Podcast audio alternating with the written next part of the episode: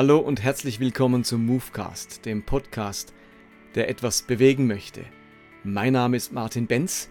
Ich mache diesen Podcast jetzt seit einigen Jahren und mein großes Ziel ist es, Umzugshelfer zu sein. Ich möchte Menschen, Christen helfen, die sich in ihrem Glauben nicht mehr zu Hause fühlen, die merken, so wie ich bisher geglaubt habe, so wie ich bisher die Bibel verstanden habe, dieses Bild von Gott, das ich bisher habe, das passt für mich nicht mehr, das ist für mich nicht mehr glaubwürdig, also wert, geglaubt zu werden.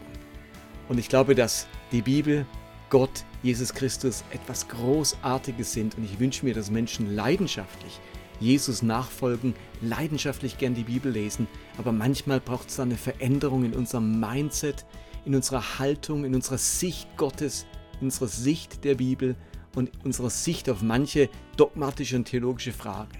Und diese, diesen Wechsel in der Sicht, diesen Umzug an Gedanken, den möchte ich mit diesem Podcast vollziehen. Und darum herzlich willkommen zu dieser neuen Folge. Und heute möchte ich über den Unterschied zwischen Erlebnissen und Erfahrungen sprechen.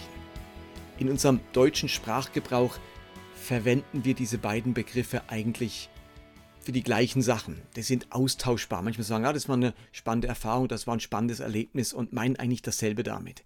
Ich glaube, es würde uns helfen, wenn wir diese beiden Begriffe auseinanderhalten, wenn wir sie unterscheiden und auch mal definieren, was ist eigentlich ein Erlebnis und was ist eine Erfahrung. Denn ich glaube, in dieser Unterscheidung liegt eine Welt der Erneuerung, eine Welt an neuen Möglichkeiten. Ich kann das Leben ganz anders deuten, wenn ich diese Unterscheidung hinbekomme. Ausgangspunkt für diese Überlegungen sind für mich ein Text im zweiten Korintherbrief, wo Paulus den äußeren Menschen und den inneren Menschen voneinander unterscheidet. Er beschreibt da folgendes, ich lese mal da ein paar Verse vor, aus 2. Korinther 4 ab Vers 8. Von allen Seiten dringen Schwierigkeiten auf uns ein und doch werden wir nicht erdrückt. Oft wissen wir nicht mehr weiter und doch verzweifeln wir nicht. Wir werden verfolgt sind doch nicht verlassen. Wir werden zu Boden geworfen und kommen doch nicht um. Tagtäglich erfahren wir am eigenen Leib etwas vom Sterben, das Jesus durchlitten hat, so wird an uns auch etwas vom Leben des Auferstandenen sichtbar. Deshalb verlieren wir nicht den Mut, mögen auch die Kräfte unseres äußeren Menschen aufgerieben werden, unser innerer Mensch wird Tag für Tag erneuert. Und etwas später kann er schreiben, 2. Korinther 6, ich werde verkannt und bin doch anerkannt. Ich bin ein Sterbender und doch lebe ich. Ich werde misshandelt und doch komme ich nicht um. Ich erlebe Kummer und bin doch immer fröhlich. Ich bin arm wie ein Bettler und mache doch viele reich. Ich besitze nichts und habe doch alles. Also für Paulus gibt es einen äußeren Menschen und einen inneren Menschen. Und die sind nun nicht synchron. Der innere Mensch wird nicht automatisch in Mitleidenschaft gezogen von dem, was dem äußeren Menschen begegnet. Da gibt es einen Unterschied. Mit dem äußeren Menschen meint Paulus den Teil von uns, auf den das Leben trifft, auf den die Umstände treffen, auf den die Ereignisse treffen. Also unseren Körper, unsere Leiblichkeit, unsere Sinnesorgane, unsere Wahrnehmung. Ich könnte auch sagen, der äußere Mensch macht Erlebnisse. Mit dem inneren Menschen meint Paulus den Teil von uns, der das Leben, die Umstände und die Erlebnisse deutet. Der innere Mensch ist das, was den, die, diese äußeren Faktoren interpretiert. Der innere Mensch zieht Schlüsse aus dem, was dem äußeren Menschen widerfährt. Der äußere Mensch, der agiert, handelt und reagiert und der innere Mensch interpretiert. Also man könnte auch sagen, der äußere Mensch macht Erlebnisse, der innere Mensch macht Erfahrungen. Das ist ein Riesenunterschied. Also Erlebnisse, das sind Dinge, die ich objektiv erlebe. Erlebnisse kann man datieren. Also ich kann zum Beispiel sagen, was weiß ich, am 8. Mai wurde mein Sohn geboren. oder am 13. Dezember hatte ich diesen schweren Autounfall. Also das sind Erlebnisse, die ich zunächst mal mit meiner Sinneswahrnehmung, mit meinem Körper, mit meinem Dasein hier in der Welt, mit meinem leiblichen Dasein in der Welt mache. Und Erfahrungen sind nun das, wie ich diese Erlebnisse deute, interpretiere, einordne, bewerte. Ein Erlebnis ist also überhaupt nicht dasselbe wie eine Erfahrung, sondern eine Erfahrung resultiert aus einem Erlebnis. Und wir haben das ja alle schon selbst erlebt oder miterlebt oder irgendwo gelesen, dass Menschen die genau gleichen Erlebnisse machen, aber völlig unterschiedliche Erfahrungen daraus gewinnen. Das klassische Beispiel ist von den beiden Häftlingen, die beiden jüdischen Häftlingen im KZ, die beide das gleiche Schicksal erlitten haben, also das gleiche Erlebnis gemacht haben, verschleppt, ins KZ gebracht, die Verwandten getötet, am Schluss als einziger überlebt. Und nun werden sie befreit, kommen aus dem KZ heraus. Und der eine jüdische Häftling, der befreit wurde, der dieselbe Erfahrung gemacht hat, ist hinterher am Boden zerstört, traumatisiert, er kann mit Gott, er kann mit seinem Glauben nichts mehr anfangen, er zieht sich zurück, äh, er glaubt, das Leben ist gegen ihn, Gott ist gegen ihn, er ist ein ganz, er, ist, er fühlt sich sein Leben, den Rest seines Lebens als Opfer, als zerbrochener Mensch, was ich übrigens absolut nachvollziehen kann, wenn jemand sein Leben hinterher so empfindet. Und dann gibt es den anderen jüdischen Häftling, der aus dem KZ freikommt und der die genau gleiche Erfahrung, äh, das gleiche Erlebnis gemacht hat, aber hinterher jemand ist, den der Lebensmut nicht verlassen hat und der zum Mahner für Gerechtigkeit wird, der vielleicht Schulen bereist, an Universitäten geht und seine Geschichte erzählt und dafür sorgen möchte, dass so etwas nie mehr geschieht und er hat Energie und er hat Lebenskraft und eine Lebensaufgabe. Also die, das gleiche Erlebnis, aber dieses Erlebnis unterschiedlich gedeutet, unterschiedlich verarbeitet und damit eine andere Lebenserfahrung gemacht. Und darum nochmals, der äußere Mensch macht Erlebnisse, der innere Mensch gewinnt dadurch Erfahrungen. Und nun stelle ich bei ganz vielen Menschen fest, dass ihr innerer Mensch und ihr äußerer Mensch, ihre Erfahrungen und ihre Erlebnisse immer synchron sind. Das heißt, ihr innerer Mensch, also ihre innere Befindlichkeit, ihre Erfahrungen, die sie machen, die sind sozusagen bestimmt festgelegt durch ihren äußeren Menschen und durch ihre Erlebnisse. Also wer schlechte Erlebnisse macht, macht auch schlechte Erfahrungen. Wenn es dem äußeren Menschen schlecht geht, dann geht es auch dem inneren Menschen schlecht. Die sind so verkettet miteinander, dass sie immer eine, die gleiche Folge erleben. Schlechtes Erlebnis wird zur schlechten Erfahrung. Misshandelter äußerer Mensch wird zum niedergeschlagenen oder misshandelten inneren Menschen. Und ich finde, der Glaube birgt diese ungeheure Chance, dass diese ungesunde Synchronität zwischen Erlebnis und Erfahrung, zwischen äußerem Menschen und innerem Menschen aufgebrochen werden kann und wir es schaffen, andere Erfahrungen aus schwierigen Erlebnissen zu ziehen oder positive Erfahrungen aus negativen Erlebnissen zu ziehen. Das ist ja etwas äh, Paradoxes. Jeder wird sagen, schlechte, schlechtes Erlebnis, schlechte Erfahrung. Aber die Bibel steckt voll von Beispielen, wo Leute eine, ein schlechtes Erlebnis machen und am Ende eine positive Erfahrung gewinnen. Viele Geschichten in der Bibel, viele Psalmen in der Bibel bieten mir die Chance, einen anderen Deutungsrahmen zu entwickeln, als man den vielleicht so hat und gesellschaftlich mitbekommt. Sie ermöglichen mir die Sichtweise, die ich da lese, in verschiedenen Psalmen zum Beispiel, dass jemand ein ganz schwieriges Erlebnis macht. Verfolgung, Feindschaft, ähm, Hass erlebt, aber durch seinen Blick auf Gott durch, seine, durch sein Wissen um Gottes Güte, durch das Wissen um seinen Wert, kann er völlig andere Erfahrungen gewinnen, als der Rest seines Umfelds daraus gewinnt.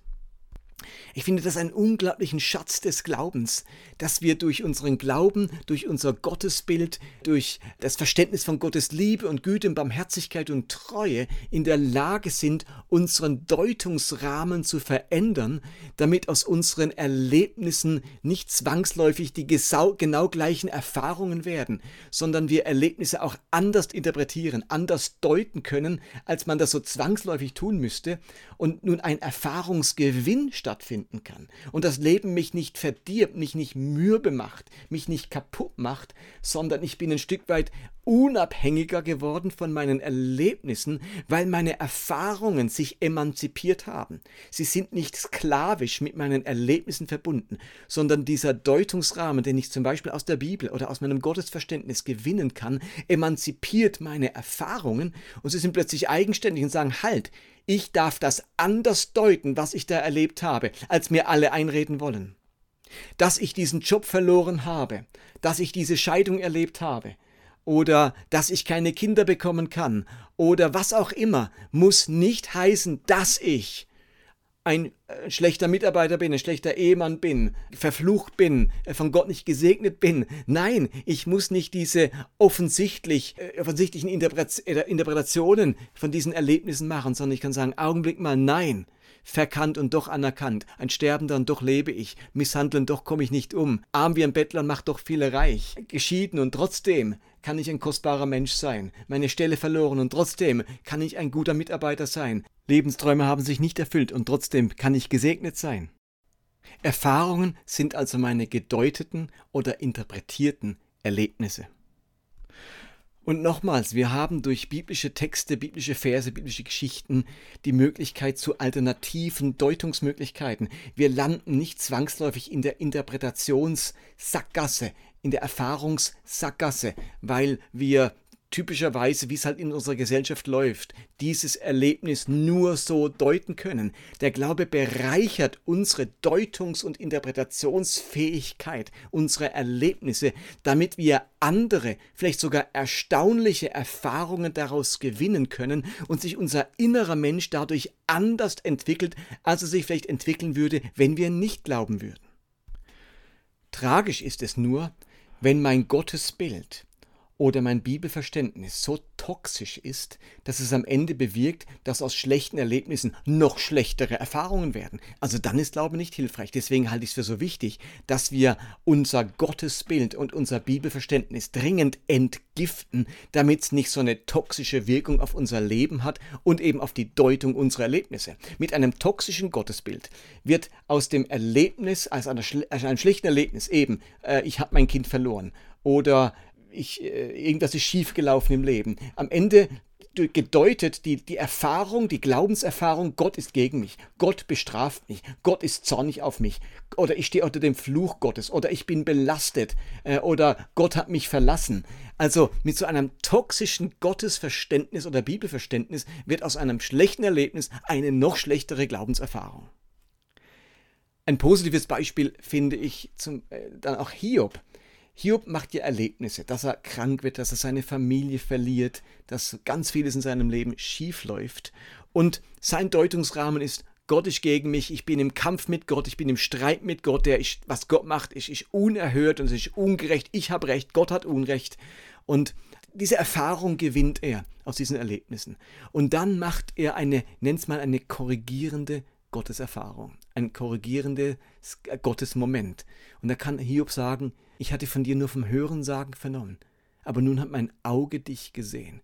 Und dieses neue Verständnis von Gott, von Gottes Größe und Herrlichkeit und Güte, dass er dadurch diese Gottesreden gewinnt, kann er plötzlich dieselben Erlebnisse, die er die ganze Zeit so negativ interpretiert hat, ganz anders deuten und am Schluss endet das Hiob-Buch eben ganz anders und Hiob geht gestärkt aus diesen ganzen Erlebnissen heraus. Und die Frage ist doch, was bestimmt unseren Deutungsrahmen? Wie gewinnen wir unsere Erfahrungen? Wie sieht der Weg aus von unseren Erlebnissen, die wir machen, zu unseren Erfahrungen, die wir gewinnen? Durch welchen Filter laufen unsere Erlebnisse durch? Eben durch welche Brille, durch welchen Deutungsrahmen? Und versteht ihr, die Erlebnisse des Lebens können uns nicht mehr so viel anhaben, wenn wir einen alternativen Deutungsrahmen gewonnen haben dann muss ein negatives Erlebnis nicht zwangsläufig zu schlechten Erfahrungen führen. Wir haben Alternativen und es geht darum, dass der Glaube mir hilft, diese alternativen Deutungsmethoden und Deutungswege zu erschließen. Ich möchte euch so ein paar Sätze nennen, die ich dabei hilfreich finde. Ich glaube zum Beispiel zutiefst, Gott ist immer auf meiner Seite, egal was ich mache. Das war mein Vater auch und so bin ich meinen Kindern gegenüber. Väter machen das. Sie sind auf der Seite ihrer Kinder. Und egal was ich erlebe, ich, in, in meinem Kopf und in meinem Herz ist der Satz, Gott ist immer auf meiner Seite. Oder ein anderer Satz, der, meine, der meinen Deutungsrahmen prägt, ist der, der Gedanke, Gott hat tausend gute Absichten für mein Leben. Es gibt nicht nur den einen einzigen Weg und wenn ich den verpasse, ist alles gescheitert, sondern ich habe ganz viele Freiheiten und darf aus ganz vielen Möglichkeiten auswählen. Das ist ein Geschenk an mich. Ein Geschenk, eine Wertschätzung meines Geschmacks, meines eigenen Willens, meiner Vorlieben, meiner Prägungen. Ich darf aus ganz vielem meinen Weg auswählen. Und Gott hat für mich tausend gute Absichten. Das heißt, egal wie ich mich nach bestem Wissen und Gewissen entscheide, am Ende warten immer gute Absichten auf mich. Das ist die tiefe Überzeugung von mir. Sogar wenn ich falsch entscheide, wenn ich Mist baue, dann hebelt das nicht Gottes Fähigkeiten aus, seine guten Absichten mit meinem Leben zu verwirklichen. Also vielleicht muss ich mal umkehren, vielleicht Schuld bekennen, eingestehen, dass ich falsch entschieden habe. Aber Gott hat tausend gute Absichten für mein Leben. Oder, wie Paulus es ausdrückt in Römer 8, Vers 28, alles, was ich erlebe, alle Dinge müssen zum Besten in meinem Leben, zum Guten in meinem Leben mitwirken. Das ist meine tiefe Überzeugung. Egal, was ich erlebe, ich möchte daran festhalten, dass alles zum Guten in meinem Leben beitragen muss. Da steht das griechische Wort Synergeo, Synergie. Alles muss in eine Synergie kommen zum, für das Gute in meinem Leben. Oder, das habe ich wahrscheinlich schon öfters in meinem Movecast erwähnt, der Satz Ich will dich segnen und du wirst ein Segen sein, prägt zutiefst mein Leben. Dieser Satz ist für mich die Brille, mit der ich die Erlebnisse, die ich mache, deute. Also wenn ich ein positives Erlebnis mache, dann war das nicht nur einfach Zufall, nett, sondern ist die Erfahrung, die ich gewinne, daraus ist, und wieder hat Gott mich gesegnet. Ich fühle mich gesegnet. Ich fühle mich dauernd gesegnet, weil die Erlebnisse, die ich mache, die positiven Erlebnisse, die sind für mich immer wieder die Erfahrung von Gottes Segen. Wenn ich diesen Deutungsrahmen nicht habe, dann mache ich vielleicht eine Menge positive Erlebnisse, aber sie werden nie zur Erfahrung von Gottes Segen, weil mir das gar nicht in den Sinn kommt, weil das nicht mein Deutungsrahmen ist. Mein Deutungsrahmen ist schlecht Zufall oder Hu, diesmal ist noch gut gegangen oder wie auch immer ich das interpretiere. Dieser Satz, ich werde dich segnen und du wirst ein Segen sein, ist für eine Deutungshilfe, um ganz viele gute Erfahrungen zu machen. Ich wünsche dir, dass du für dich solche Sätze, solche Überzeugungen, solche Bilder oder solche biblischen Geschichten findest, die dir helfen, dass aus deinen Erlebnissen nicht zwangsläufig die gleichen Erfahrungen werden, sondern dass du Alternativen findest. Und dass dein innerer Mensch unabhängig wird von den Erlebnissen deines äußeren Menschen. Ein großes Ziel, für mich ein Lebensziel, eine Lebensaufgabe, aber eine unglaublich kostbare. Das macht gelungenes Leben aus, wenn wir das schaffen, dass der innere Mensch unabhängiger vom äußeren Menschen wird, äh, dass unsere Erlebnisse nicht zwangsläufig unsere Erfahrungen steuern sondern wir da andere Erfahrungen gewinnen können, als das normalerweise der Fall ist. Das finde ich ein großes Geschenk des Glaubens. Das wünsche ich euch.